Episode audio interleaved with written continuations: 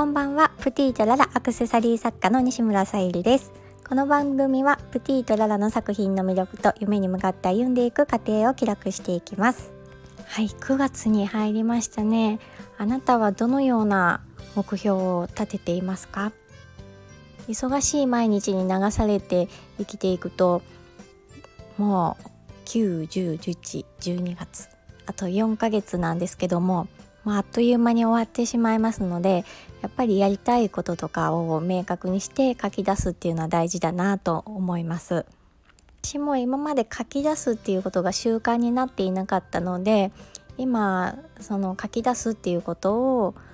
まあもう当たり前の毎日になれるぐらい習慣化させていきたいなと思っています。このスタイフも発信させてもらうことによって私自身がやりたいことが明確になってきたり整理できたりするので 本当にありがたいなと思っています。やっぱりそういう時間を取ろうと思うと自分の心地いい空間環境、まあ、人間関係もそうですしお部屋でもそうですしそうですね。ちょっと心がちょっと休まるような時間を作る。口で言うのは簡単ですけどやっぱり忙しいとなかなかそういう時間を作れないので、まあ、作る努力をするっていうのは大事かなと思います。ね、小さいお子さんとかいらっしゃってお部屋がぐちゃぐちゃってなってるのにじゃあその時間をどうやって取るの？とも思いますし、まあ、その時間の取り方も、まあ、ちょっと好きなコーヒーを飲むとかそういった、うん、何か自分の好きなものとかことであったりを見つけると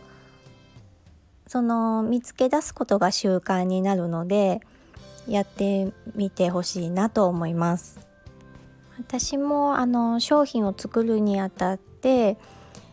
自分だけの世界に入らないといいアイデアが思い浮かんだりとか何かものづくりしている時に自分のゾーンに入らないと作れなかったりするんですよね。まあ、あの絵を描いてる人とかもそうだったりすると思うんですけど、まあ、あの周りに誰か人がいたりとか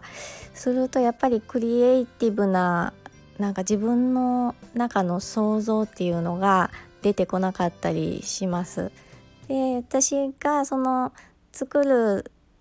環境で心地いいなと思う時は、まあ、その時に聴きたい音楽をかけたりすると割とその自分の中のゾーンに入って同じものを作っていたとしてもすごいワクワクってしながら作る商品って本当にいいものができるので、うん、そういう空間づくりは大事かなと思います。なので何かものづくりとかしてない方でもそういった工夫をすると外に出て遊びに行ったりとかしなくても一日を楽しく大切に過ごせるので